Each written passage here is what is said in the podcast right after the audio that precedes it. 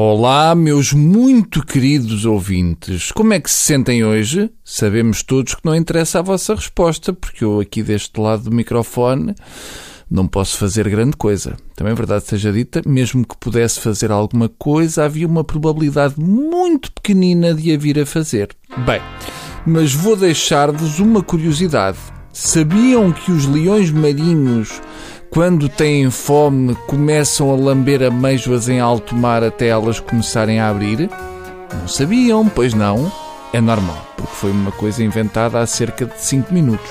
Mas ainda assim podiam saber por outra pessoa qualquer. Uma pessoa está sempre a aprender, sempre. Eu, por exemplo, neste momento estou a aprender a encher chouriços numa crónica enquanto falo sobre encher chouriços numa crónica. Ok?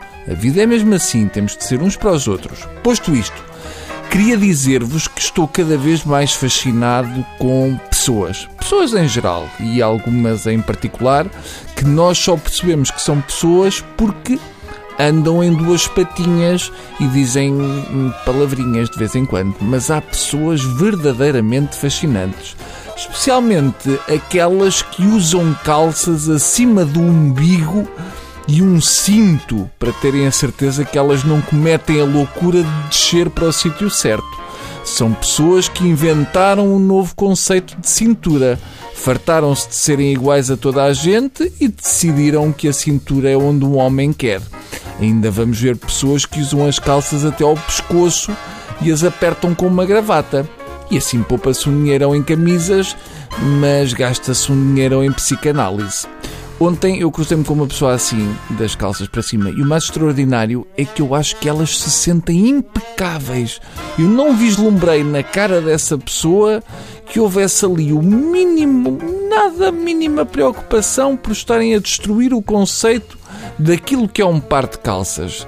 Deve ser é tramado para a digestão, porque a comida chega ali à zona do mamilo e aquilo parece a entrada para o túnel do Marquês em hora de ponta. Há comida que ainda espera para conseguir descer, mas há de certeza outra que pensa: ah, que se lixe, fico já aqui nas mamas e não se fala mais no assunto. Daí que haja tanto homem com um valente par de mamas. Não é? São mamas à séria, são o tipo de mamas que se uma pessoa visse numa foto no Facebook, ainda pensava duas vezes antes de fazer um like.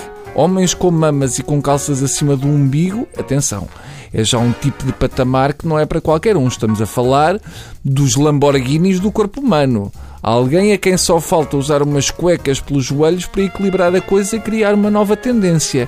Até porque cuecas na zona da genitália é uma coisa já muito vista. Eu proponho que passem a usar gorros até aos ombros, luvas até aos cotovelos, cuecas até aos joelhos e meias por fora dos sapatos. Ou seja, primeiro calça-se o sapato e só depois é que se investe na meia por cima de tudo. Atenção que eu estou a dar-vos uh, estas ideias e não estou a cobrar nada por isto.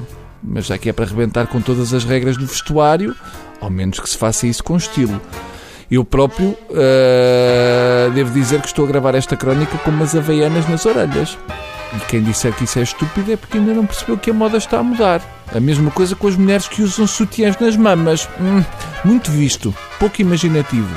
Estou a trabalhar num projeto revolucionário que permite que as mulheres passem a usar os sutiãs nos tornozelos. Mas daqueles sutiãs tipo o underbra, que é para ficarem ali com uns tornozelos podres de bons.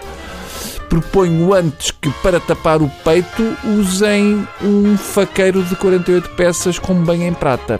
É assim uma coisa revolucionária, mas pode ser que funcione. Se quiserem, podem sempre deixar de fora os talheres de sobremesa, que é para ficarem mais levezinhas, está bem? Adeus.